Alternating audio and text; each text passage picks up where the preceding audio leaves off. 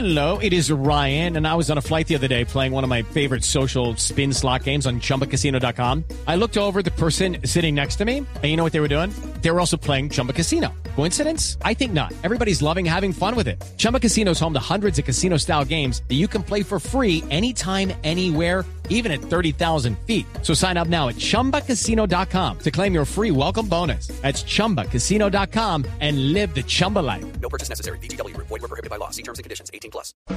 En el mundo, cada cuatro segundos el tabaco acaba con una vida. No caigas en una relación tóxica con la nicotina. Únete a una generación libre de tabaco. Contáctanos. Liga Colombiana contra el Cáncer. Apoya Caracol Televisión. Padres con experiencia, Padres nuevos, hijos únicos, con hermanos, abuelos que consienten, nietos que aprenden. Vamos a construir un puente entre generaciones para que las familias crezcan y entre todos podamos cambiar el mundo. Aquí comienza Generaciones Blue, un espacio de Blue Radio con testimonios, guías, expertos e invitados que nos ayudarán a mejorar la vida en familia y las relaciones entre sus miembros. Generaciones Blue. Estamos cambiando el mundo de las familias colombianas por Blue Radio y bluradio.com. La nueva alternativa.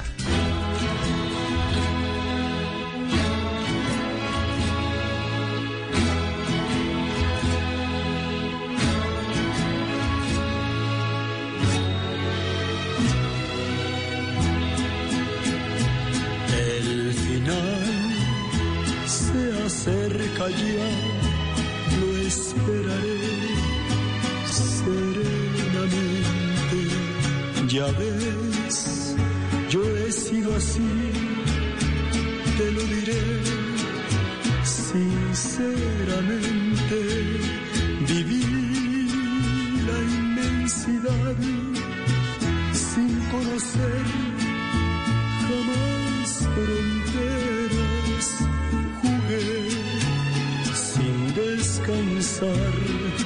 y a mi manera. Jamás viví un amor que para mí fuera importante. Corté solo una flor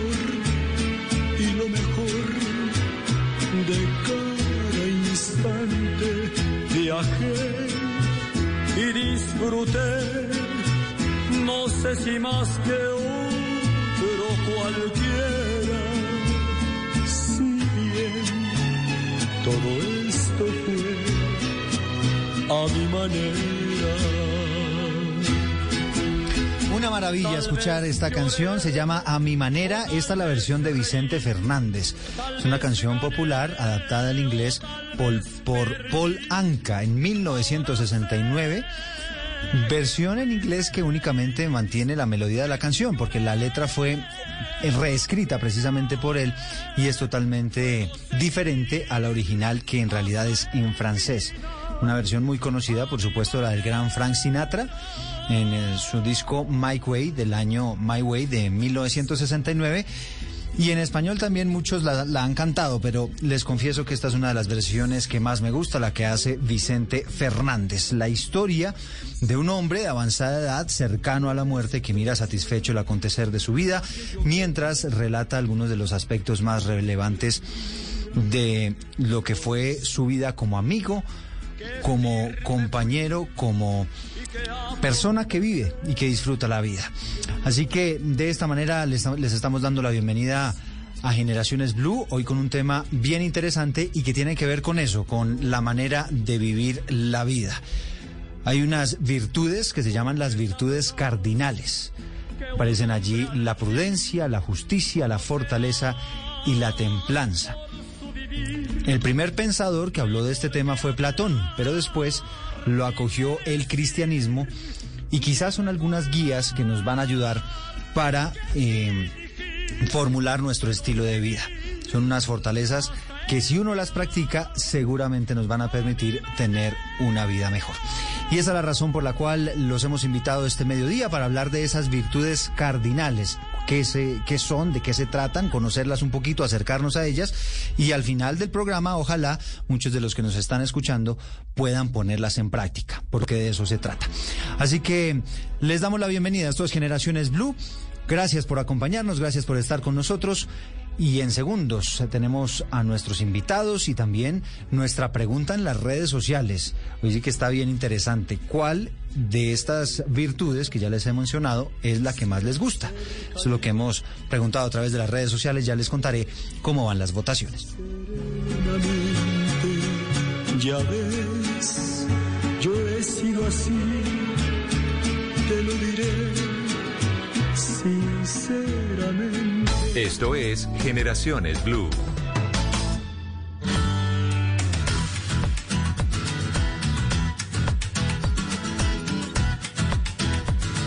¿Sabe la gente o no sabe qué son las virtudes cardinales?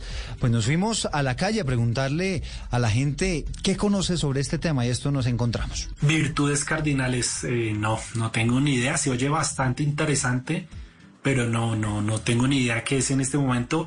Diría que pues las virtudes son, eh, o como yo lo veo, son ese tipo de cositas que nos destacan por encima de otras personas, digamos, como manejar mejor nuestro tiempo, ser más disciplinado, podría ser una virtud quizás, o puede que esté equivocado, pero no, se oye bastante interesante el tema, pero no sabría cómo asociarlo al tema de cardinales.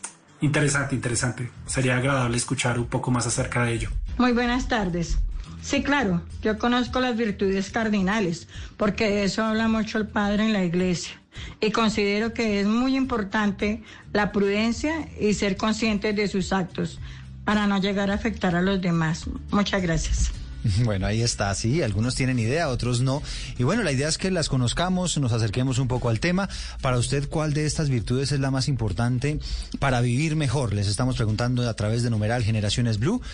El 30%, 30,1 nos responde que la prudencia, el 15,7% nos habla de la fortaleza, el 40,5%, la mayoría, nos habla de la justicia y el 13,7% nos habla de la templanza, que es quizá una de las virtudes, me atrevería yo a decir, menos conocida, pero no por ello menos importante. César Mauricio Velázquez es profesor, periodista, es escritor, ex embajador de Colombia ante la Santa Sede, doctor en comunicación por la Universidad de la Santa Cruz en Roma decano de la facultad o ex decano de la Facultad de Comunicación Social de la Universidad de La Sabana, fue presidente también del Círculo de Periodistas de Bogotá, fue secretario de prensa de la Casa de Nariño durante el gobierno Uribe, actualmente vive en Roma y es profesor de comunicación de la Universidad Pontificia de la Santa Cruz. Un placer, César Mauricio, que nos estés acompañando en este mediodía. Bienvenido. Muchas gracias, Eduardo. Un saludo cordial desde Roma a todos. Interesante tema que se plantea aquí a través de Blue. Interesante disponer de tiempo para estudiar las cuatro virtudes cardinales. Es un tema bien interesante porque, como lo decía yo al inicio, César Mauricio, pues son unas virtudes que si uno las practica seguramente nos va a ayudar a vivir mejor, no solamente nosotros mismos, sino también en nuestras relaciones con los demás, porque son eh, virtudes que nos ayudan a eso siempre estar pendiente de los demás, eh, nos van a ayudar seguramente eh, a, tener unas mejores relaciones porque efectivamente eh, pues nos llevan a guardar la prudencia, a mantener la justicia, que son algunas de las cosas, César, y ya para introducir el tema, que seguramente va buscando a lo largo de la vida el ser humano. No, es esencial esencial en cualquier persona y en cualquier época. Mencionabas al inicio, Eduardo, a Platón. Sin duda alguna, de los antiguos griegos, como filósofo central, Platón plantea, cuando estudia el ser humano, la necesidad de, de, de la fortaleza, por ejemplo, en el espíritu, y de ahí va derivando en encontrar otras virtudes como la justicia, la prudencia y la templanza. Y uno de sus discípulos, que es Aristóteles, va a hacer esta clasificación más clara y va a ser la clasificación que después la cultura occidental va a adoptar, partiendo también de una idea central que es ¿Cuál es la motivación que tiene cualquier persona en cualquier época para ser fuerte, para ser justa, para ser prudente, para vivir la templanza? O sea, ¿por qué? ¿Por qué? Porque es esencial primero preguntarse sobre eso. ¿Yo por qué quiero ser fuerte o por qué lo soy? ¿O por qué debo ser justo? Entonces, a través de los siglos se ha discutido primero el por qué y después el para qué y cómo se adquiere la virtud. Entonces puede haber una motivación a veces de orden económico o a veces puede ser el temor, el miedo, a veces puede ser el orgullo. Pero hay una palabra clave que le va a dar orden a esas cuatro virtudes y es sin duda el amor, el amor. Eh, y no hablo del amor como se puede entender hoy en el marketing o en el cine o en las redes sociales. No, hablo o sea, del amor del amor romántico. esencial Sí, como esa fuerza. No, tampoco, tampoco del más romántico, sino del amor como una fuerza que es la más poderosa, que incluso está por encima de los sentimientos o de, o de, o simplemente de la piel. Está por encima de circunstancias de si esto va bien o va regular, de si hay un éxito humano, lo que también hoy se denomina un éxito humano. De manera que esas virtudes, esas virtudes crecen mucho cuando la base es, es más esencial, cuando la base es el amor. Y yo creo que también es lo que refleja eh, la canción, esta canción clásica con la que hemos iniciado el programa de A mi manera, porque he estado enamorado y he vivido la vida enamorado eh, eh, y no es un amor que dependa del dinero o del qué dirán o si tuve muchas cosas o si logré hacer muchas cosas, porque las virtudes no es que sea eh, un producir o un tener, no, la virtud es un ser. Es, es- es cuando uno descubre, por ejemplo, en un hijo, en un familiar, en un amigo, en una persona del trabajo, que esa persona siempre dice la verdad, o que esa persona siempre está de buen humor, o que esa persona es puntual, que esa persona nunca responde con groserías, que esa persona ama a su esposa, a sus hijos, eh, no está murmurando de los demás. De manera que, que la virtud, cuando tiene una base sólida como es esa dignidad humana, la dignidad humana de la que ya también va a hablar Aristóteles y después en el cristianismo se va a consolidar, eh, eso tiene eh, futuro, tiene presente Sí. y le da forma a la vida del ser humano y a la, y a la misma sociedad. Bueno, vamos a intentar entonces, César, acercarnos a esas virtudes, porque como usted estaba escuchando en la calle, hay gente que no las conoce. Y, y- y qué bueno poder explicarlas, eh, en qué consisten y, y y quizá poner algunos ejemplos de cómo podemos también ponerlas en práctica. Me gustaría dejar esta de la justicia para el final. Yo no sé si hay un orden, César Mauricio, y, si podemos dejar la justicia para el final. Y la quiero dejar para el final porque es la que más ha recibido votos a través de nuestras redes sociales, es decir, es la que más le gusta a nuestros oyentes. Pero me gustaría bu- buscar otra, voy a arrancar por otra que me parece a mí que es fundamental y tiene que ver con la prudencia. Entonces no sé si arrancamos por ahí. Excelente. Bien, antes de arrancar contando qué es cada virtud, es importante saber que se llaman cardinales porque son fundamentales, son claves. Sí, Una mesa, por ejemplo, tiene cuatro patas. Sí. Una mesa, una mesa, si tiene tres patas, pues llega un momento en el que se cae cuando se le pone algo encima. Y si tiene dos patas, mucho más. Si tiene una, es imposible. De manera que son cardinales porque son el quicio y son claves en el desarrollo y en la vida de cualquier persona, sea creyente o no creyente, Sí, sea sí, ateo o sea agnóstico o agnóstico, lo que sea. Sí, es como un mapa, ¿no? exposición A mí me suena que es como un mapa, como, como la manera en la, que- en, en la que nos podemos mover en la vida, eh, yendo a la fija. Sí, que- pero lógicamente necesitan una, un, un trabajo, una perfección, un desarrollo, un consolidarse en la vida de cada persona. Eh, de manera que hablar de, de- de una de esas virtudes es conectar con las demás. No se entiende, eh, por ejemplo, la fortaleza sin la prudencia, o no se entiende la templanza sin la justicia. Las cuatro son cardinales porque son el cardo, porque son el quicio, porque son claves, están conectadas una con otra y de ellas se derivan cantidad de virtudes. Porque vale la pena eh, eh, contar una cosa. Hay tres virtudes que son virtudes teologales. Hablo, digamos, para, para, para quien tiene una creencia. Las teologales son tres, que son la fe, la esperanza y la caridad.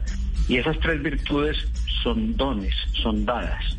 Por eso, cuando uno es creyente, uno, uno pide, Dios mío, aumentame la fe, aumentame la esperanza, aumentame la, la, caridad, el amor, pero aumentame, Señor, la fe, la esperanza y la caridad.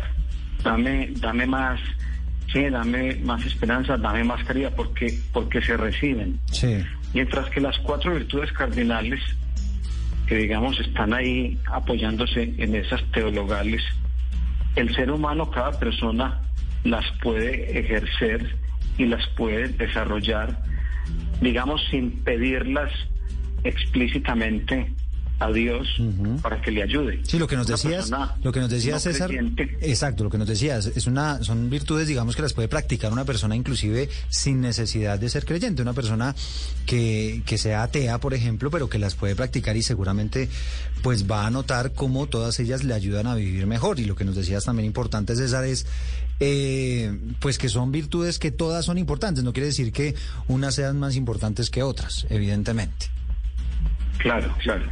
Sí, es un entramado de virtudes, porque a partir de estas cuatro ya se desarrollan las que algunos oyentes eh, dijeron al inicio del programa. por ejemplo, la disciplina, el trabajo, la puntualidad, el cuidar las cosas pequeñas, el ser una persona ordenada. Y mire que, que, que todo eso conecta mucho con el ambiente en el que uno va creciendo. Cuando uno crece en un hogar, en el caso mío, que somos seis hermanos, una familia numerosa, pues uno aprende en referencia a sus hermanos mayores de todas las virtudes. Hmm. Si es ordenado, si es puntual, si es estudioso, si es alegre, si habla bien con los padres y con los demás hermanos. Igualmente los padres, por eso se habla mucho de que las cuatro virtudes se desarrollan bastante en, la, en edad temprana cuando uno tiene referentes del papá, de la mamá, de sus hermanos del ambiente del barrio, del ambiente de la escuela, del colegio. O sea, todo eso ayuda mucho porque ahí es donde se van consolidando las virtudes. Claro. Aunque también ocurre que uno, que uno ya grande las, las, las tiene que trabajar y, y, y, también si se descuida ya grande las puede perder. Claro. Bueno, arranquemos entonces, César. La prudencia. ¿A qué hace referencia esta virtud? La prudencia es una virtud que conecta mucho con el conocimiento propio, con el conocimiento propio y es básicamente es la persona que, que emite juicios exactos. O sea, es una persona que al conocer las cosas las piensa, las reflexiona y dice algo y ahí es cuando se dice esta persona está hablando con prudencia, hmm. porque está partiendo del conocimiento propio de las cosas. Tiene la capacidad y el poder de formularlas con exactitud, con objetividad. Hay un perfeccionamiento de la inteligencia en la persona prudente. Ojo que hay mucha gente que no ha ido a la escuela y a la universidad, que no tiene estudios y, tiene una sabiduría porque son prudentes. Es como esa sabiduría del saber a veces esperar, del tener paciencia, del no juzgar a los demás, de tener una capacidad para no discriminar. Eh, es la persona que no, que no está en chismes, por ejemplo. La prudencia, incluso como lo dice una oración que recordamos en, en la Navidad, hace verdaderos sabios. Conecta la prudencia con la sabiduría, pero con la sabiduría de que yo soy una persona que me puedo equivocar, pero entonces por eso tengo que tener más argumentos para emitir un juicio. Como un padre, un padre de familia, padre de familia que tiene un problema en su casa con uno de sus hijos o con su esposa, pues tiene que reflexionar, oír distintas versiones, como se dice popularmente, escuchar todas las campanas, antes de decir lo que está pasando es esto o mi opinión es esta. Incluso la prudencia es fundamental en el ejercicio del periodismo. Es cuando uno confronta varias fuentes. Es actuar con buen criterio. El periodista prudente no, sí, sí, sí es, es el buen criterio. La prudencia conecta con el criterio, con la sabiduría, con el saber eh, esperar y eso ayuda mucho en el propio conocimiento, perfecciona la inteligencia. La prudencia es el equilibrio en el juicio. Sí, porque es que a veces, César Mauricio, pues se dan circunstancias en las cuales uno habla de más. Uno, uno digamos, como parte de, de ser prudente, también está esa posibilidad maravillosa de guardar silencio porque como decimos nosotros, muchas veces no nos las sabemos todas, ¿no? Y entonces, eh, cuando se guarda silencio, pues también es una manera de ser prudente. No, claro, la prudencia exige mucho silencios, reflexión, observación, y esa reflexión te lleva a emitir un juicio equilibrado. Y también la prudencia te lleva a rectificar. La persona imprudente que es lo contrario, o uno puede tener una actuación imprudente cuando está diciendo lo primero que se le viene a la cabeza, cuando está prejuzgando, cuando tiene un prejuicio frente a algo, cuando se pierde la capacidad de escuchar. El prudente escucha, el prudente tiene pausa, el prudente sabe esperar. No es lo mismo, por ejemplo, en una familia corregir a las 7 de la mañana que corregir al mediodía o por la tarde. No es lo mismo corregir a un hijo un lunes que corregirlo un sábado. No es lo mismo corregirlo hablando que gritando. Entonces la prudencia te lleva incluso a buscar el momento apropiado para corregir bien. La prudencia te lleva a no gritar, a saber que, que como lo decías ahora Eduardo, uno es amo de los silencios y a veces esclavo de sus palabras. La prudencia lleva a rectificar cuando uno se equivoca. La prudencia tiene que ayudar en eso. Y la persona prudente va ganando en un buen juicio. Aquí recibo un mensaje que es interesante y tiene que ver con la prudencia. Nos dice un tuitero a esta hora que la prudencia, el exceso de prudencia, escribe él, el exceso de prudencia se parece bastante a la cobardía. Y me parece que se podría ser también como como un tema de reflexión, porque evidentemente a veces la gente, por ser demasiado prudente, demasiado cauteloso, demasiado cuidadoso, termina eventualmente también perdiendo alguna oportunidad, ¿por qué no? O, arriesgándose para tomar una decisión. Entonces no sé cómo eh, no caer en eso, ¿no? del tema de, no sé si llamarlo cobardía, pero sí eh, no caer en, en el exceso de prudencia al punto de que me lleve, por ejemplo, a perder oportunidades. Eduardo, eso se conoce también como la temeridad. Cada virtud cardinal, digamos, también tiene un contraste. O sea, hay virtud y también hay defecto. Hay virtud y también hay un vicio. De manera que, hablando de la prudencia, la prudencia te da la capacidad de juzgar con exactitud y juzgar bien. Y encontrar siempre la circunstancia más propicia o la circunstancia sabia para decir algo, para decirlo bien, para corregir, para autocorregirse, para proceder con una decisión. El prudente eh, va con pausa, que no quiere decir aplazamiento de todo, que sería parte del defecto, pero tampoco es la temeridad, no es el que, el que se está lanzando a todo. Digamos, eh, un ejemplo de virtud prudente y de defecto con la prudencia como, como lo dice el oyente. Es la persona que, que por su salud y por su edad es prudente, por ejemplo, en no, en no tirarse en un bungee jumping. Dice, hombre, esto ya no va bien para la salud, por las condiciones, por los reflejos.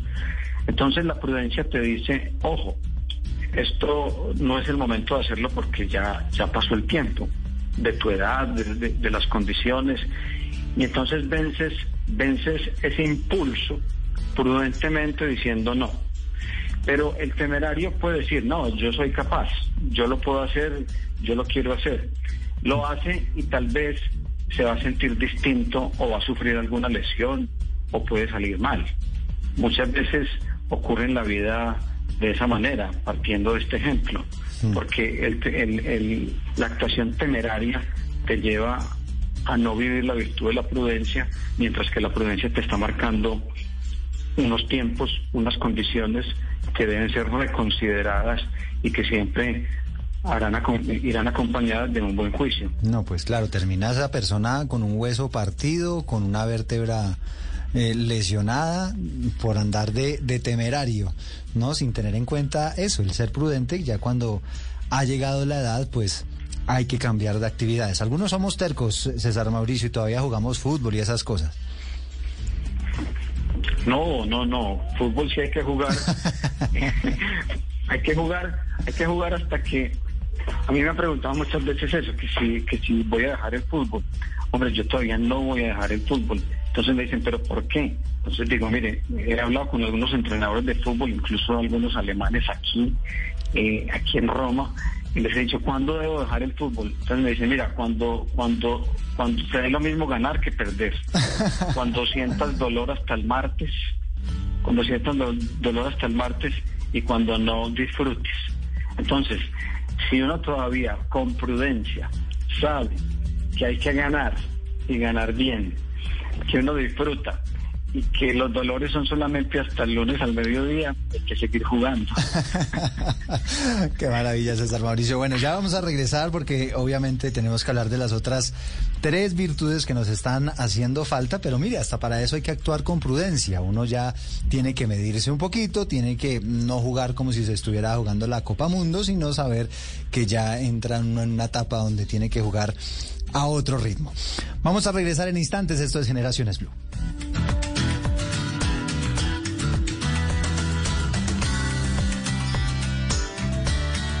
Ya regresamos con Generaciones Blue.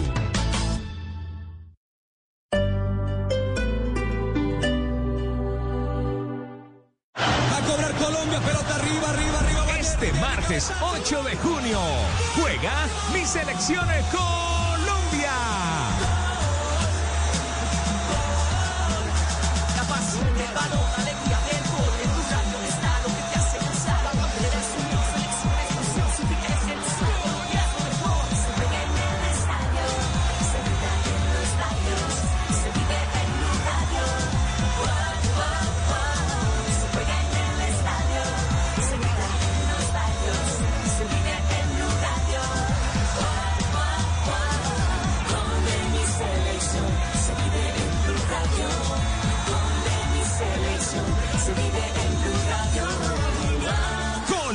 Argentina desde Barranquilla en Blue Radio y BlueRadio.com acompañando a mi selección Colombia siempre.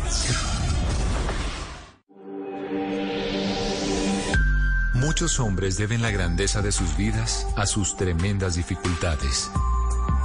Charles H. Spurgeon. Blue Radio.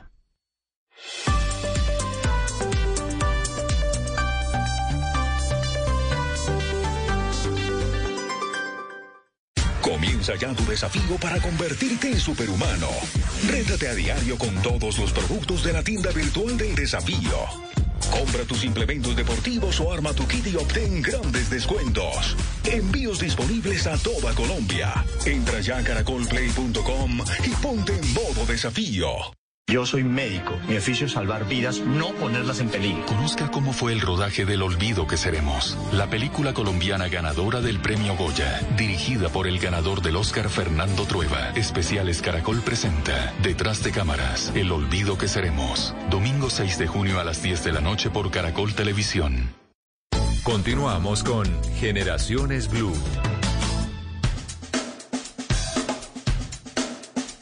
Y seguimos en Generaciones Blue hablando de virtudes cardinales, la prudencia, la fortaleza, la justicia y la templanza. ¿Qué son? ¿Para qué nos sirven? ¿Y por qué se pueden convertir incluso en un mapa de vida para que nuestras relaciones humanas y personales sean mucho mejores? Nos escribe Cucho. Les faltó la más importante, dice él, y la que hace mucha, pero mucha falta en Colombia, la integridad. Nos escribe Sandra Liliana. Adolecemos de la justicia, debe empezar en nuestros hogares. ¿Somos seres humanos justos? Se pregunta ella. Rocío del Pilar Salamanca nos dice la templanza, que es la cualidad humana que induce a usar o a hacer las cosas con moderación. Me gusta esa definición de Rocío del Pilar. Gracias por estar con nosotros, por escribirnos. Nos dice José González, creo que no puede ser una sola, es el conjunto para vivir mejor. Y tiene mucha razón ahí también José. En lo personal, la prudencia por el orden público alterado, los valores perdidos, todo lo que ha venido ocurriendo en nuestro país. Nos dice Juan, lo justo se disfruta y se merece. Y nos dice Iván Periáñez, la prudencia hace verdaderos sabios. Lo seguimos leyendo aquí a través de numeral Generaciones Blue. En este programa acercándonos un poquito hacia eso, hacia las virtudes cardinales. Y estamos con César Mauricio Velázquez, que desde Roma nos está ayudando a entender todos estos temas, de dónde salen y cuáles son esas virtudes y cómo podemos practicarlas. Te parece, César Mauricio, sigamos entonces con la fortaleza. Háblanos un poco de esta virtud cardinal. Sí, como todas las demás, la fortaleza es la capacidad de resistir situaciones difíciles, de resistir el dolor. Es esa capacidad de resistir, es hacer lo bueno aunque cueste hacerlo. Es también la defensa de valores, es vencer el miedo, vencer el miedo al que dirán, al ser criticado. La persona fuerte lo que emprende, lo continúa y lo termina. La persona fuerte es la que aguanta tanto en lo, en, en, en lo propio como en lo externo, o sea, el dolor incluso físico, el dolor moral, los dolores espirituales, de todo tipo. Y esa fortaleza es fundamental, incluso en la historia del Imperio Romano era fundamental en todos los, los, los niveles de gobierno, especialmente en las legiones o ejércitos que había en el momento. Había unas pruebas muy fuertes eh, que se le hacían a los soldados romanos para probar su fortaleza. Entre ellas eran grandes jornadas sin comer, sin beber, en la parte física. Y en la parte, digamos, psicológica y en la parte de la cabeza era su persistencia, por ejemplo, en los turnos de vigilancia, en los turnos de vigilia, en los viajes largos que hacían, en las grandes jornadas a caballo, y que además no se quejaban. Entonces la persona que, eh, eh, que se queja de todo, que inicia las cosas y no las continúa, menos las termina, le falta fortalecerse en esta virtud, precisamente en la fortaleza. La fortaleza es esa capacidad de resistir. Yo creo que el mundo incluso ha derivado en expresiones como la, la resiliencia, cuando se habla de, de esta virtud, de esta condición humana que se menciona tanto en la vida política, debería hablarse también de la fortaleza, porque es el origen de la resiliencia. Hmm. Sí, es como esa capacidad de recuperarse y sobre todo ahora que estamos en esta pandemia con gente que ha sufrido tanto, gente que le ha tocado cerrar su empresa, que ha perdido su trabajo, que ha perdido algún ser querido, pues eh, se aborda mucho esta palabra precisamente por esa capacidad de volver a levantarse y de seguir viviendo. Exactamente, es fortaleza necesaria y la persona que tiene, digamos, un valor, como lo decíamos ahora, superior, si uno es fuerte por amor, la tiene más fácil. Si uno solamente es fuerte porque necesita dinero, a veces es más difícil. O aún teniendo dinero, quiere ser fuerte para tener más, su motivación no es tan esencial como la persona que está enamorada. Hmm. O que o alguien que tiene un hijo, por ejemplo. Que no es el amor. Sí, claro, que tiene motivos nobles para vivir, su fortaleza es mayor, porque tiene un amor. Y esa capacidad, esa fuerza, se logra con esa base de amor, de los compromisos. Una persona, como lo decía, vale más en la medida en que su compromiso sea más serio. Y serio basado en el amor y basado en la fortaleza, porque para mantenerse en ese compromiso se necesita fortaleza para saber llevar a buen término lo, en lo que uno se ha comprometido, lo que ha iniciado. Y curiosamente uno encuentra muchos, muchos actos públicos desde niño y ahora en la, en, en, en la vida política, digamos, de poner las primeras piedras, por ejemplo. Vamos a poner la primera piedra de tal cosa.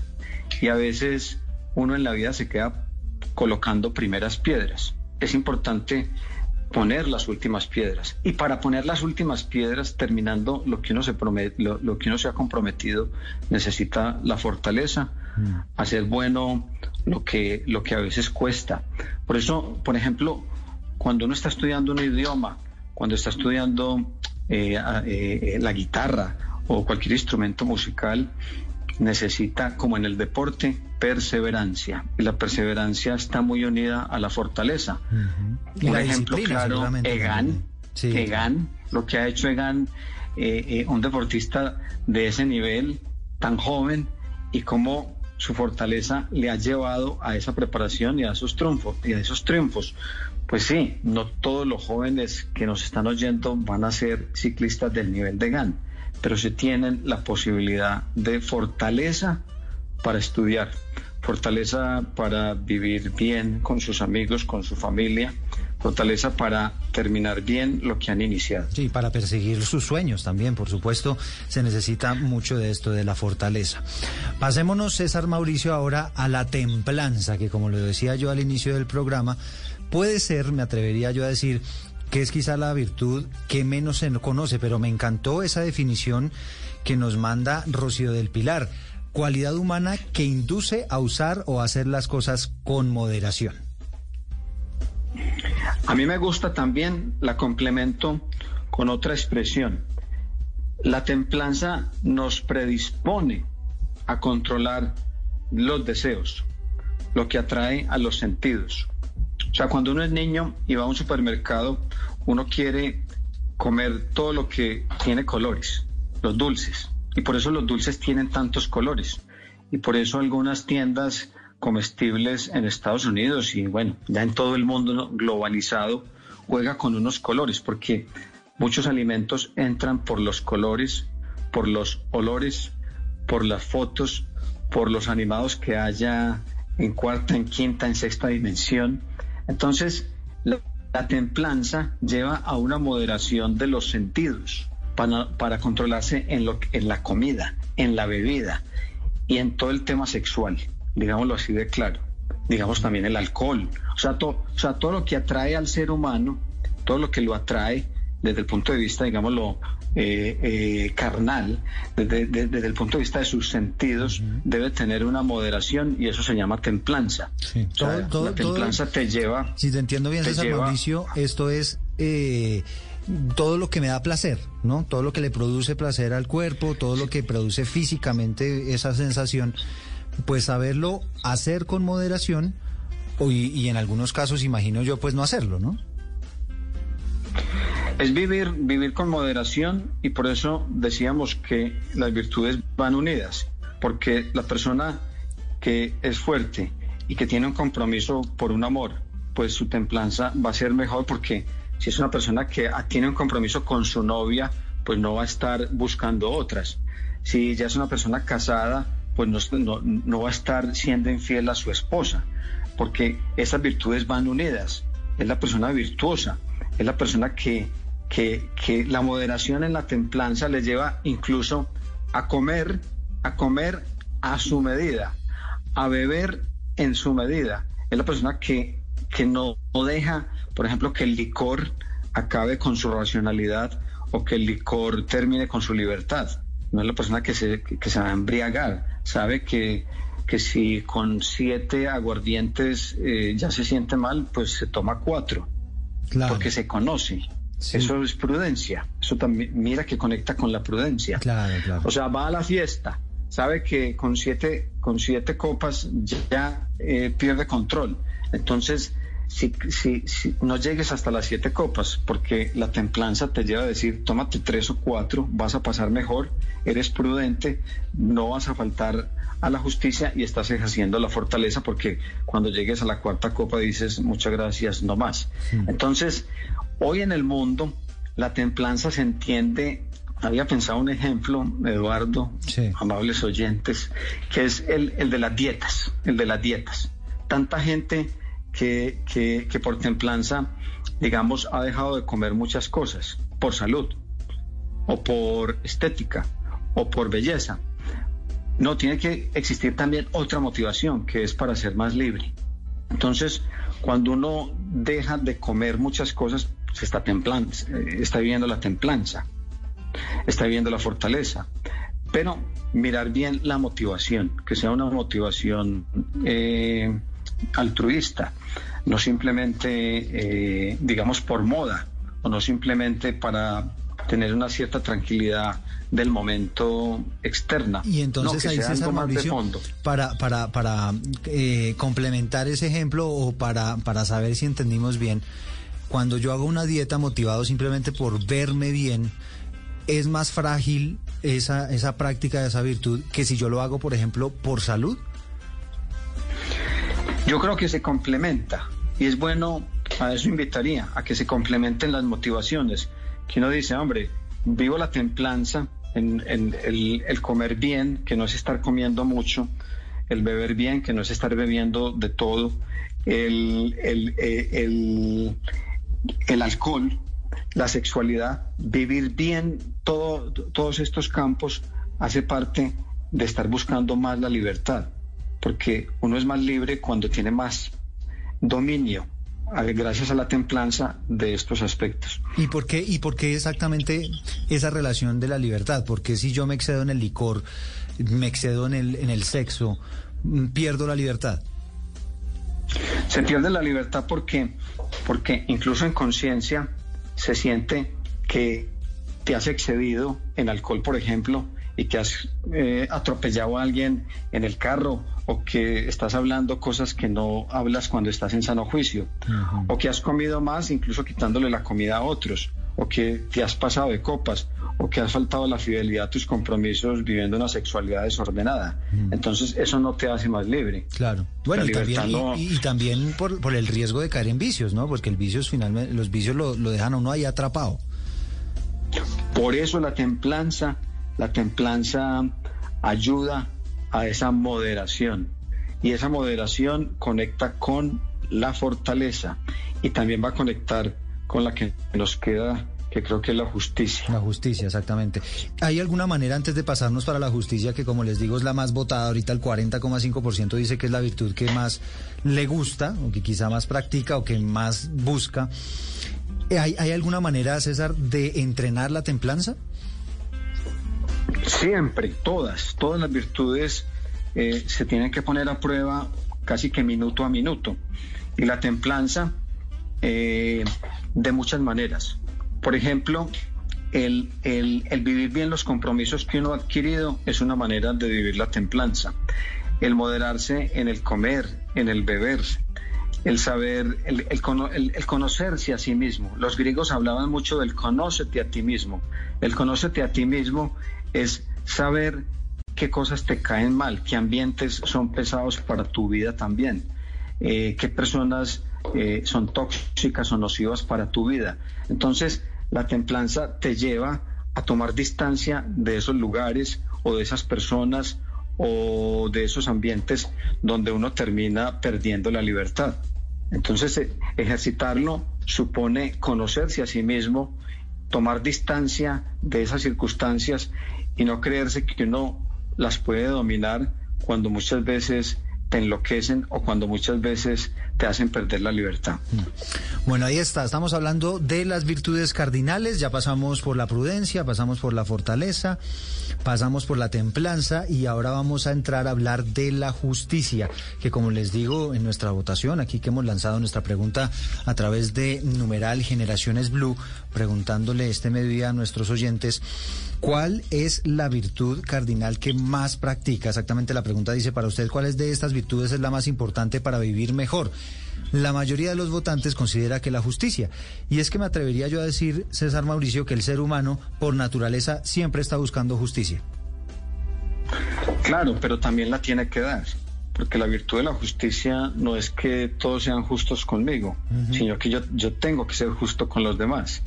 Y yo creo que, que, que con esto que has dicho viene un punto interesante, porque uno reclama muchos derechos, pero a veces se olvida de los deberes. Estamos en una sociedad actual que reclama y reclama y reclama y reclama, y yo tengo derecho y yo tengo derecho y derecho, sí, pero ¿y dónde están tus deberes? La sociedad no funciona ni la vida de, de- de una persona de manera equi- equilibrada si uno no tiene unos compromisos con unos deberes. Y y los deberes es propio de la justicia. Y, y desde la antigüedad se define la justicia como dar a cada uno lo suyo, dar a cada uno lo suyo. En una familia, como lo decía, y perdonen que ponga ese ejemplo, como en la familia en la que yo he crecido con seis hermanos, somos seis hijos, con mis cinco hermanos, pues yo no puedo pretender que por edad, que por condición, que por estudios, eh, todos seamos iguales. No, mi hermano mayor puede tener, y, mi- y- y mis padres le, le daban a los hermanos mayores otras cosas que a nosotros. Entonces no es la reclamación de que todo tiene que ser igual. La justicia no es eso. La justicia es dar a cada uno lo suyo. Y las personas que también han vivido con fortaleza, con prudencia, con templanza, serán más justas a la hora de juzgar. A la hora, el- el- la persona justa no tiene tanto prejuicio, que es otro mal que tenemos tanto en la sociedad y yo creo que está muy asusado por las redes sociales. Las redes sociales hacen perder el sentido de todas las virtudes, pero especialmente de la justicia, porque terminamos haciendo prejuicios sin tener elementos, pensando mal de los demás, negándole lo que es justo a otros desde la honra. Cuando uno habla mal de los demás, a espaldas de los demás, cuando uno está lleno de chisme, le está faltando la justicia a otra persona a su honra. No está siendo prudente. Entonces y sin, aquí y sin escuchar además es otra- importante y sin desde ahí. escuchar César a esa otra persona porque muchas veces llega un mensaje a través de redes sociales o un video o una imagen y usted de una vez se forma en su cabeza un juicio de valor que muchas veces no coincide con la realidad si uno no ha visto la otra cara de la moneda o si uno por lo menos no se ha puesto en los zapatos de esa otra persona que está siendo juzgada muchas veces, por no decir todas las veces injustamente a través de las redes sociales. Y lo que es peor, a veces haciendo retweet o reenvíos de eso. Doblemente injusto.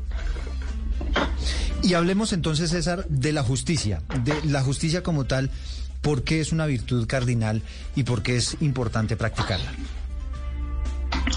Cuando, cuando se lucha por ser justo, se está en camino de perfeccionamiento personal y de ayuda a la comunidad, de ayuda al bien común. La justicia es fundamental para el crecimiento personal y para el crecimiento social, porque la, la justicia te lleva a una valoración de cada persona por lo que es, no por lo que tiene o por lo que hace, por su ser mismo. La justicia también te lleva a vivir en armonía y a saber exigir y a saber también reclamar. Pero la justicia fundamentalmente te, tiene que llevar a asumir unos deberes con los consigo mismo y con los demás. Yo no puedo pretender que, por ejemplo, en mi casa todos toda la casa funcione según lo que yo quiero. No, yo tengo que pensar en los que habitan en mi familia y en mi casa para que eso sea justo. Yo no puedo pretender que la sociedad vaya a como yo quiera. La sociedad tiene unas normas. Yo tengo unos compromisos y tengo unos deberes. De manera que el buen funcionamiento personal y social en la primera comunidad que puede ser la familia, en el barrio, en la universidad, en el colegio, parte de que yo sea justo. Y por eso también desde la antigüedad se decía, se decía eso, métete en los zapatos del otro, trata de caminar un kilómetro en los zapatos del otro. Cuando uno dice, hombre, este amigo, este compañero del trabajo, porque a veces llega tarde, y uno lo puede juzgar como incumplido, pero resulta que todas las mañanas está haciendo algo importante en su casa con un hijo que tiene enfermo. Entonces la justicia, la justicia nos lleva a ser prudentes y la prudencia a ser justos. Claro, es que ahí, ahí es donde uno encuentra como, como todas las virtudes se van ligando unas con otras y la práctica de una virtud seguramente nos lleva también a practicar otras. Y, y quizá me atrevería aquí a hablar, César Mauricio, de lo que viene pasando en nuestro país y que tiene que ver, por ejemplo, con todos los comentarios, las polémicas que hay alrededor de los asuntos públicos y de cómo al final la gente lo que busca es eso, es justicia, cómo unos opinan de una cosa, otros de otra y al final se intenta llegar a un punto medio frente a temas fundamentales. Bueno, el tema de la justicia, por ejemplo, ha sido uno de los más que más ha tenido dificultades en muchos sectores de la población en la sociedad colombiana de aceptación, por ejemplo, con lo que ocurrió con el proceso de paz. Entonces creo que ahí es donde nos damos cuenta que el ponerse en el lugar del otro en esas circunstancias y, mirar cuál puede ser el bien común superior, pues es lo que nos lleva a practicar de una mejor manera esta virtud. Sí, también a comprender la imperfección que puede haber en una democracia de sus instituciones. Lógicamente, el fortalecimiento de una democracia recae en buena parte en la justicia. Si no hay justicia, es difícil que haya democracia. Y la política pierde su esencia si no hay justicia. La justicia tanto para reclamarla, pero también para ejercerla. Y ejercerla en la vida personal, en la vida familiar, laboral, la justicia con los demás, conmigo mismo y con los demás. Y también para exigirla dentro de todo el entramado de lo que es un sistema democrático. Creo que hoy en el mundo hay un déficit de justicia, porque la justicia, la justicia debe ser como, como está escrito, debe ser eficaz, debe ser pronta, debe ser equilibrada, se deben eh, salvaguardar dos derechos fundamentales, la presunción de inocencia, el debido proceso. O sea, todo eso- todos esos principios dentro de una democracia son para vivirlos, para fortalecer la justicia como institución, como pilar dentro de una democracia. Pero hablando de las virtudes, es la invitación a que nosotros, que somos sujetos de derechos, no nos podemos olvidar de unos deberes para poder llegar al punto de equilibrio de lo que es justo. Sí, es que yo, yo le voy a hacer una confesión, César Mauricio. Quizá una de las cosas que a mí más me altera el ánimo, y aquí también lo que usted decía, hablando un poquito de temas personales, tiene que ver con las injusticias. Cuando hay una injusticia de por medio, eso a mí mm, como que no, no, me, no me va, no, no, me es más difícil tolerarlo, ¿no? a todo ser humano, Eduardo, porque aquí ese, ese, ese sentido lo lleva el ser humano en lo más profundo. Cosa distinta es que a través del tiempo, por una práctica injusta, alguien tenga como una piel tan dura que no sienta ese dolor, que no sienta ese rechazo ante una injusticia. Es propio de, una persona que se está formando en las virtudes tener una sensibilidad para defender al que está siendo perseguido, al que está siendo maltratado, el que está siendo eh, eh, excluido, porque la justicia nos lleva a mirar eso, a, a no tener prejuicios, a rechazar a quien está discriminando, a quien está haciendo prejuicios de los demás. La justicia es el punto sabio de la inclusión. Pues una maravilla esta charla, César Mauricio Velázquez, eh, profesor, periodista, escritor, doctor en comunicación. Y, y bueno, pues muy estudioso de todos estos temas que tienen que ver con la religiosidad y por supuesto la espiritualidad que al final nos lleva a la práctica de las virtudes. Hoy charlando en Generaciones Blue de las virtudes cardinales. César Mauricio, genial haber tenido esta práctica y, y ojalá pues podamos ahondar en todos estos temas más adelante. Para finalizar, recomiendo tres libros. A ver. Digamos, un primer libro para quienes no tienen ninguna creencia o no tienen, digamos, una, una, un interés religioso. Hay un libro que habla de las virtudes, escrito por un profesor canadiense que se llama el profesor, el profesor Iñatieff, y se llama Las virtudes cotidianas.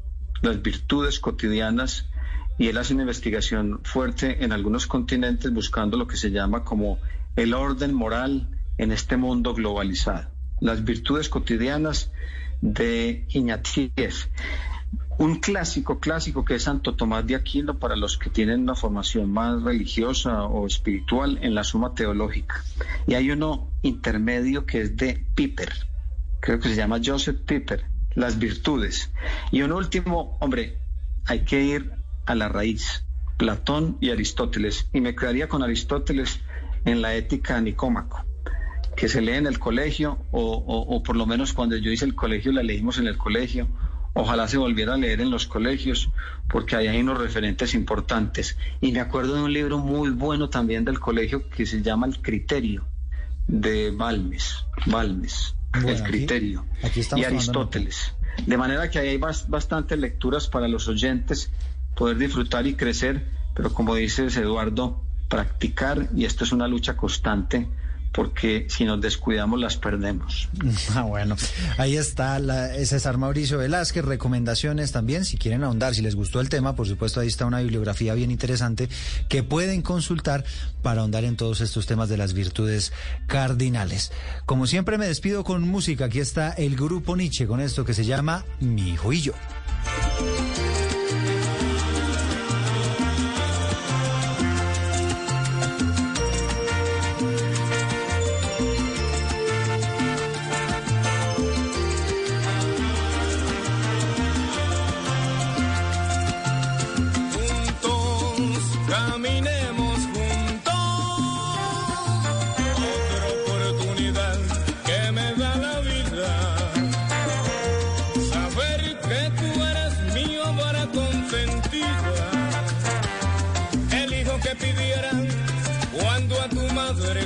supiera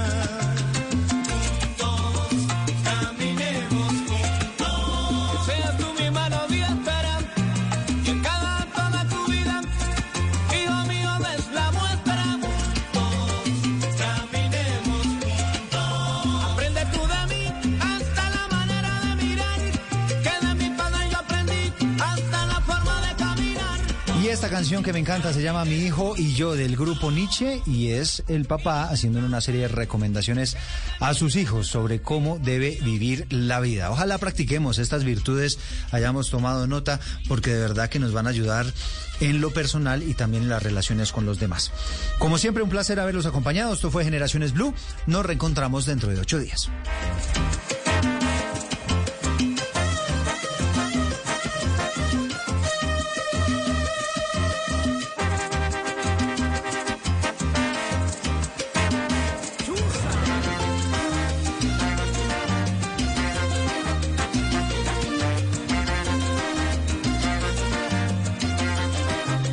Esto es Generaciones Blue.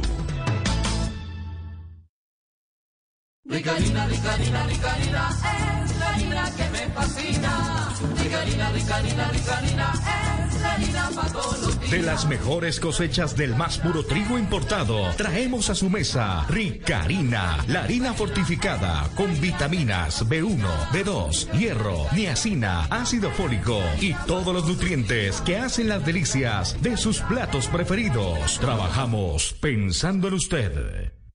A continuación, en Blue Radio, nos conectamos con Caracol Televisión para escuchar las noticias de Colombia y el mundo. Emisión del mediodía. Caracol. Mucha atención porque el presidente Iván Duque anunció las líneas que tendrá la reforma a la Policía Nacional y el Ministerio de Defensa. Nicolás Rojas, ¿qué es lo último? Alejandra, buenas tardes. Efectivamente, este anuncio lo hizo hace tan solo unos minutos el presidente Iván Duque, donde habla de cuatro líneas importantes. Lo primero, ordenó tanto al Ministerio de Defensa como al director de la Policía Nacional que adelanten el procedimiento para hacer una reforma orgánica, no solamente de la cartera, sino también de la Policía Nacional. Adicionalmente, dijo que la policía va a tener una nueva identidad, se va a acelerar el nuevo uniforme de la policía para que los ciudadanos identifiquen al oficial no solamente con su nombre, sino también con su placa. También dio instrucciones para que se adelanten varios proyectos de ley en el Congreso. Esto dijo el primer mandatario. Le he dado una instrucción clara al ministro Molano, la de priorizar el trámite del proyecto de ley de carrera y profesionalización policial. También le he dado una instrucción para que el próximo 20 de julio presentemos el proyecto de ley de un nuevo estatuto disciplinario policial que modernice aquel que ya tiene 15 años. Por último, el presidente Iván Duque también anunció que va a tener un cambio de nombre el Ministerio de Defensa. Ahora se va a llamar Ministerio de Defensa Nacional y Seguridad Ciudadana y además se va a crear un viceministerio de Políticas de Defensa. Además, por parte de la Policía Nacional se va a crear una dirección de educación de la Policía Nacional. Ampliación en minutos de esta noticia. Sí, señor, ya les ampliaremos. Gracias, Nicolás. Esos son los titulares de otras noticias del día. En Noticias Caracol, primero noticias. Atención, llegó a Colombia la Comisión Interamericana de Derechos Humanos. Hacia las 10 de la mañana aterrizó en Bogotá la comisión encabezada por la presidenta del organismo, Antonia Urrejola. Junto a ella llegaron al país dos comisionados, dos secretarias ejecutivas del organismo y un relator. En minutos les contaremos la agenda que cumplirán hasta el 10 de junio y el objetivo de su visita. Diálogos locales. El Valle del Cauca ha sido epicentro de grandes avances en las conversaciones con los líderes de las protestas. En Ginebra fue levantado el bloqueo en la vía principal de acceso al municipio. Manifestantes y la gobernación llegaron a un acuerdo. En Cali, el alcalde insistió en los diálogos para levantar los bloqueos que se mantiene en la ciudad.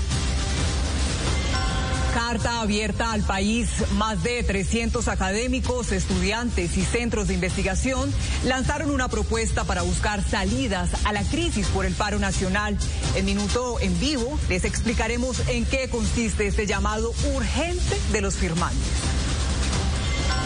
Feria Comunitaria. El Portal de las Américas en el suroccidente de Bogotá es escenario de un encuentro entre diferentes entidades del distrito y la comunidad. Al lugar, la alcaldía llegó con ofertas de empleo, de emprendimiento y educación. Con esto buscan canales de diálogo con los líderes de la protesta. Exitosa travesía. Tras abandonar sus tractomulas por miedo a los enfrentamientos en las vías de Buenaventura, un grupo de camioneros con el apoyo de la Policía Nacional pudo rescatarlas. También en el Valle, el ejército acompañó nuevas caravanas para sacar alimentos hacia el centro del país. Orgullo Nacional. Un día en el campo de labor se comienza de 7, 7 y media de la mañana y 5, 5 y media de la tarde, llueva, trueno, relampaguet. Hoy en el Día del Campesino rendimos un homenaje a los trabajadores del campo que con su esfuerzo sacan adelante a sus familias y brindan alimento a toda una nación. Programa para monitorear reapertura. El Ministerio de Salud contará con una plataforma virtual en la que los alcaldes y gobernadores podrán medir el impacto epidemiológico frente a las anunciadas reactivaciones económicas. 80 años de amor. En Santa Marta conocimos la historia de una pareja que llevan ocho décadas de casados. Aseguran que el diálogo, la comprensión y el amor han sido la fórmula para seguir unidos. Juntos lograron hasta superar el COVID-19.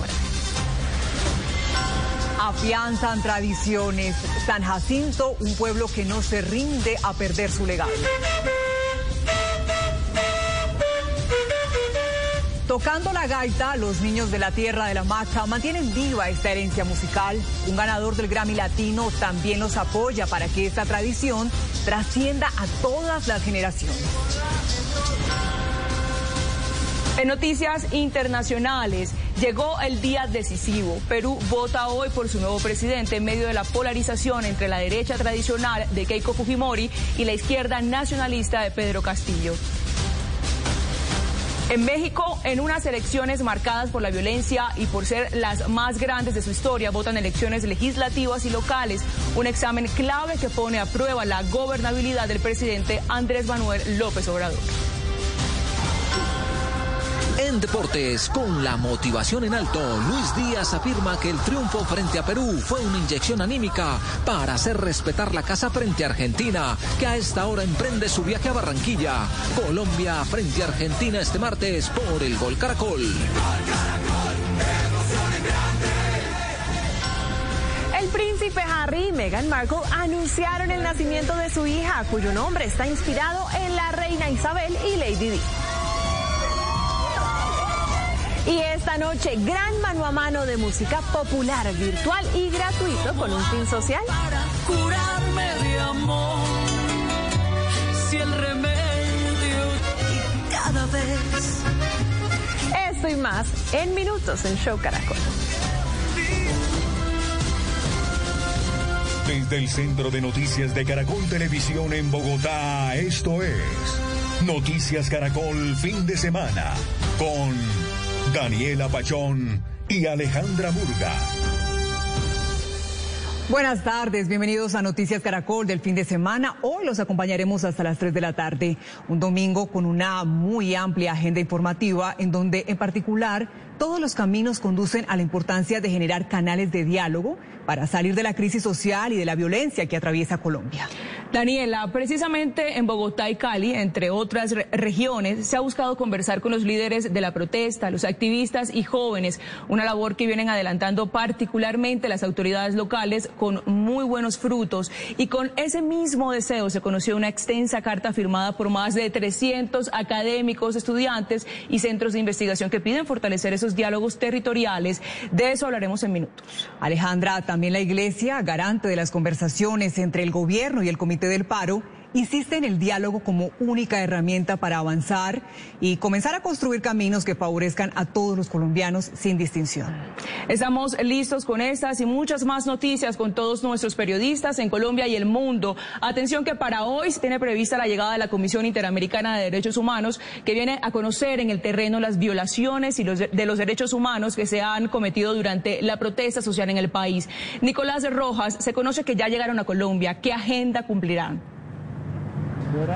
Alejandra, efectivamente Noticias Caracol conoció en primicia la carta que le envió eh, la CIDH al Comité del Paro precisamente con el cronograma de actividades que van a tener en el país. Se espera que lleguen en las próximas horas y inicialmente van a tener una reunión en la noche con los delegados de la CIDH. Esto va a ser en el Hotel Tequendama. Ya mañana es una reunión, son varias en realidad, con delegados del alto gobierno, como es el caso de la canciller y vicepresidenta Marta Lucía Ramírez. También se van a reunir con la Procuraduría General de la Nación. Esto va a ser sobre las 9 y 30 de la, mañana. Y más adelante, a las 11 de la mañana, se van a reunir con la Defensoría del Pueblo. Y también se tiene previsto una reunión con la Fiscalía General de la Nación. Lo que también eh, expresa esta agenda que compartió precisamente la CIDH, el Comité del Paro, es que el día 8 de junio van a estar en la ciudad de Cali, pero, pero van a adelantar eventos paralelos en la ciudad de Bogotá y en la capital Vallecaucana. Pero más detalles sobre esta agenda en la siguiente nota. Según la agenda compartida por la delegación de la Comisión Interamericana de Derechos Humanos al Comité del Paro, la llegada de los comisionados fue programada para la mañana de este domingo. Van a hospedarse en el Hotel Tequendama. Tenemos claro que mañana se van a reunir con diferentes entidades del gobierno.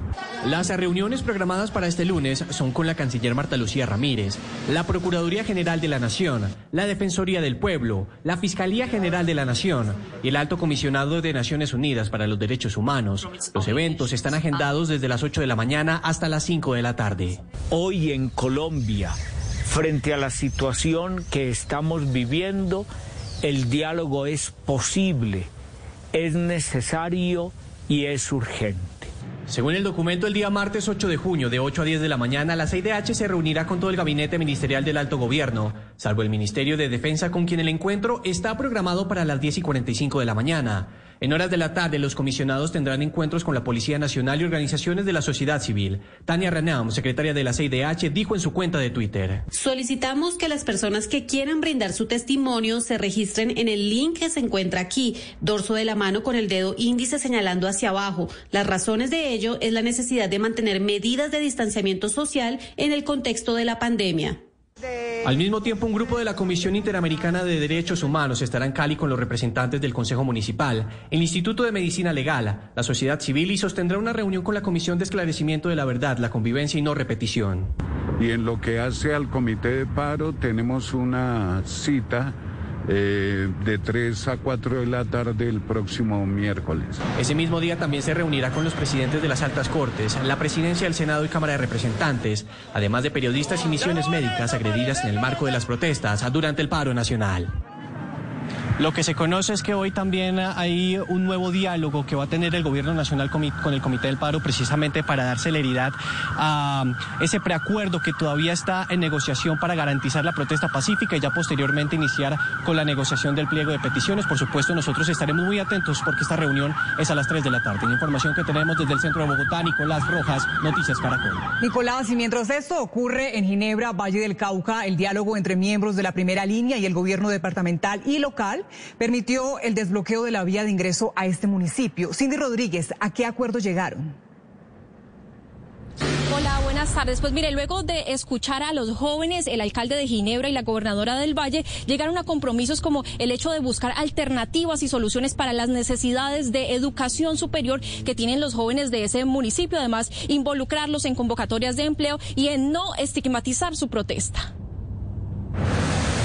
Luego de más de un mes de bloqueos, los jóvenes que hacen parte de la protesta social en Ginebra llegaron a un acuerdo a través del diálogo con la alcaldía municipal y la gobernación del Valle para retirar la barricada que impedía la movilidad en el sector de la bandola. Este primer paso que ustedes dan va a ser un ejemplo para muchos puntos de, como ustedes los han denominado, puntos de resistencia en los que eh, eh, los jóvenes entiendan que sí podemos hacer compromisos y que nosotros les damos la palabra aquí el alcalde y yo que les vamos a cumplir. El desbloqueo del sector, uno de los principales puntos de acceso al municipio, fue posible luego de escuchar las solicitudes de los jóvenes y concertar un plan de trabajo. Donde nosotros exigimos una universidad en Ginebra, una sede pero tanto como universidad, ¿no? Como Instituto de Bellas Artes, como otras entidades que nos pueden aportar a nosotros, a la sociedad. El alcalde del municipio resaltó que desde el inicio del paro, los más de 300 jóvenes que hacen parte de las manifestaciones en Ginebra no protagonizaron ningún hecho violento y destacó los acuerdos alcanzados. El que hayan unos compromisos de parte de la señora gobernadora, de parte de nosotros como municipio, es un logro de ustedes, no de ninguna otra persona. Los únicos ganadores en este ejercicio o en este tiempo creo que son los jóvenes de Luego del levantamiento de la barricada, los jóvenes, en compañía del alcalde y la gobernadora, adelantaron una siembra de árboles a un costado de la vía para que sus frutos representen los resultados del diálogo y la concertación. Y hablamos ahora de Cali porque la Fiscalía General de la Nación ha indicado eh, que ya hay dos fiscales de derechos humanos encargados de investigar la muerte de los dos jóvenes asesinados en Paso del Comercio el viernes, dos muertes eh, que el alcalde de Cali también había pedido que se esclarecieran rápidamente. En las últimas horas el mandatario se refirió a ese caso, pero también al polémico decreto en el que se acuerdan garantías para el diálogo con la Unión de Resistencias Cali. Dice el mandatario que ese documento está amparado en la Constitución Nacional y además insiste en que la salida es la concertación y el diálogo. Y de qué manera a través del diálogo podemos encontrar respuestas y soluciones a las demandas de nuestra comunidad. Demandas a nuestra comunidad joven en especial en el marco de la ciudad de Cali. Y demandas que tenemos que construir, solucionar y responsabilizarnos en cumplir. Ha dicho el alcalde que en Cali se está preparando además un informe para presentar a la Comisión Internacional de Derechos Humanos que visitará la ciudad en la próxima semana. Información que reportamos desde Cali, Cindy Rodríguez, Noticias Caracol. Cindy, a propósito de todo lo que está pasando, más de 300 académicos, estudiantes y centros de investigación lanzaron una propuesta al país para buscar salidas a la actual crisis que se vive en medio del paro nacional. Uno de los firmantes de esta carta abierta es el profesor de la Universidad Nacional, Alejandro Vargas, quien nos acompaña a esta hora en Noticias Caracol. Profesor, buenas tardes y cuéntenos en qué consiste esta propuesta. Eh, buenas tardes.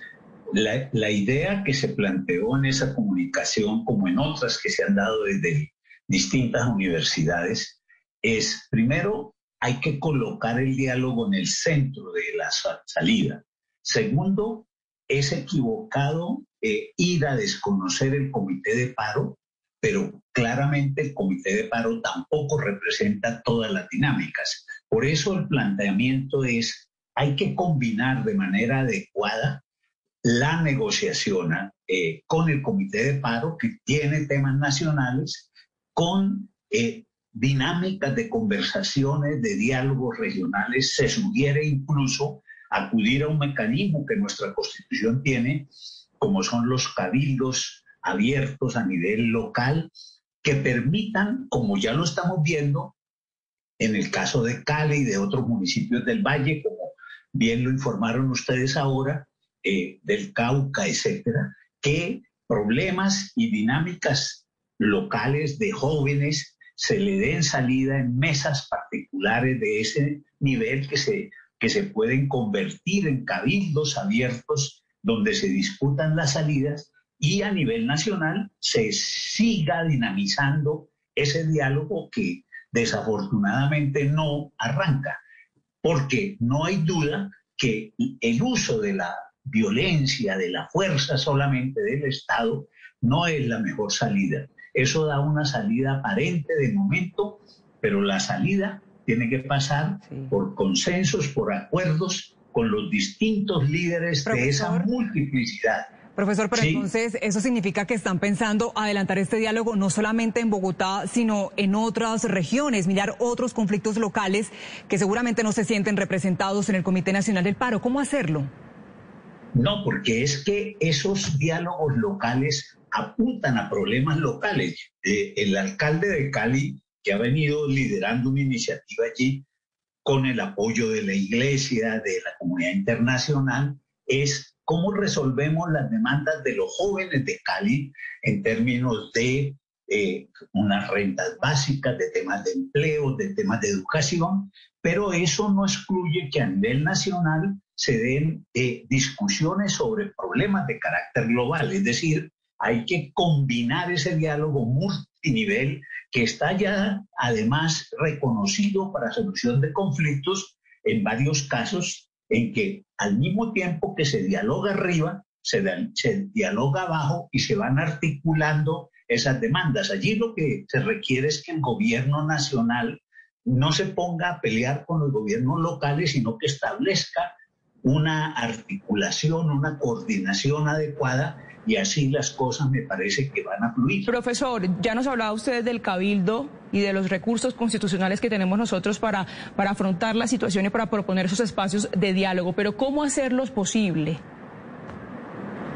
No, yo creo que ahí es muy importante el- la dinámica que tomen las autoridades locales. Por eso colocaba el ejemplo de Cali y de otros municipios del Valle, donde los gobiernos locales y eh, eventualmente con apoyo también de los gobiernos departamentales eh, y con acompañamiento de la iglesia, de la comunidad internacional, se convoquen a esos líderes de los distintos puntos de resistencia y se establezcan unas agendas para ir abocando y al mismo tiempo se vayan dando salida a los temas que obstruyen o mortifican, si se quiere, a otros ciudadanos y eso a su vez está en relación o en comunicación con la dinámica de diálogo nacional. Yo creo que en el Comité Nacional del Paro también se entiende de esa manera que ellos no son excluyentes los que representan esa diversa dinámica que se está dando en el país.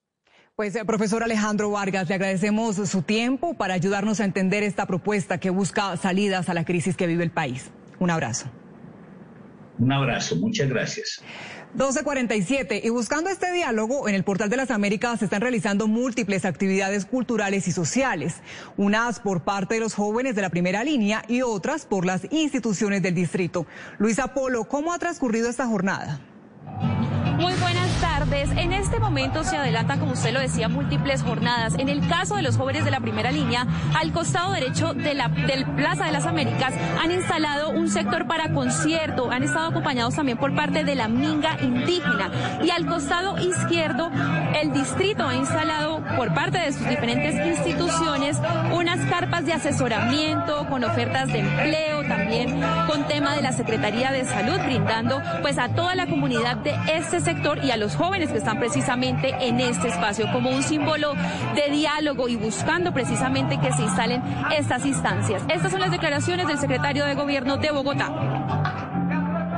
Diálogo con los jóvenes que se encuentran en el Portal de las Américas y también con muchos de los residentes. Hoy tenemos un esfuerzo muy importante de presencia de todas las instituciones de la Alcaldía Mayor de Bogotá con oferta educativa gratuita para jóvenes, de nuestro programa Reto a la U, proyectos de emprendimiento también dirigidos a jóvenes, a mujeres, también servicios de salud. Se espera que esta tarde se instale esta mesa de diálogo conjunta y estas instituciones del distrito van a estar aproximadamente por una semana aquí brindando asesoría a toda la comunidad. Desde el noroccidente de Bogotá, Luisa Polo, Noticias Caracol. Luisa, y para acercarse más a esos diálogos, sin duda hay que cerrar las brechas que alejan a las partes. Una de ellas son las investigaciones por presuntas violaciones a los derechos humanos. Hoy se conocieron avances de la investigación por personal civil armado junto a policías en Cali. César Chaparro, usted tiene los detalles. Adelante. Buenas tardes. A través de un comunicado, la justicia penal, militar y policial, frente a los videos que se han venido circulando a través de las redes sociales y sobre los hechos ocurridos el pasado 28 de mayo en 2021, en los cuales se observa a civiles haciendo uso de armas de fuego en presencia de uniformados de la policía, pues dice en este comunicado, la justicia penal, militar y policial inició indagación preliminar. En desarrollo de la investigación se allegó material probatorio y evidencia física que permitió vincular en esta indagación eh, preliminar a siete miembros de la Policía Nacional por el presunto delito de prevaricato por omisión. Esta es una noticia que en este momento se encuentra en desarrollo.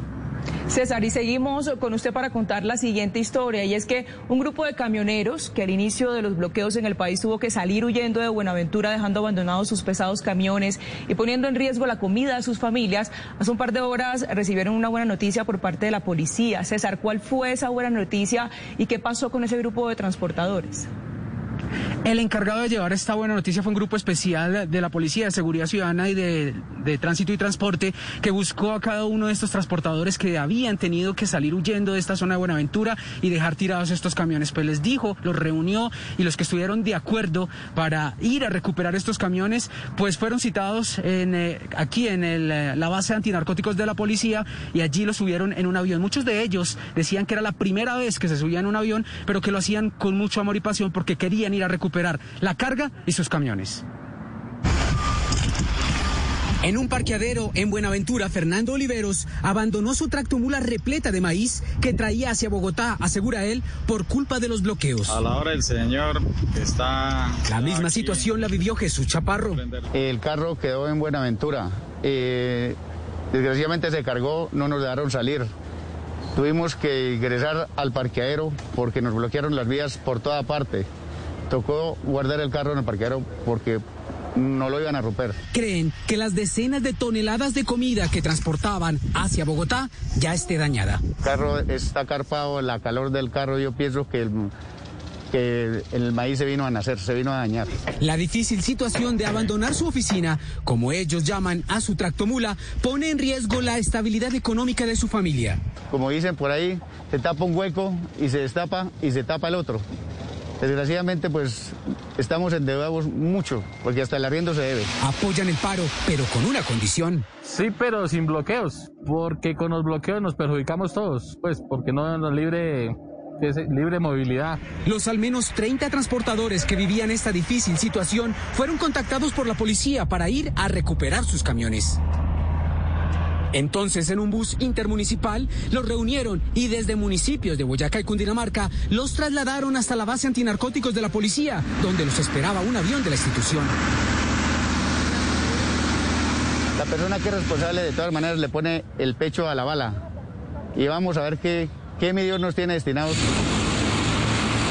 A muchos de los elegidos se les notaba con cierto nerviosismo, pues no solo por saber cómo encontrarían sus oficinas sobre ruedas, como llaman a sus tractomulas, sino que además era la primera vez que montaban en un avión. Horas después llegaron a Buenaventura y se reencontraron con sus tractomulas.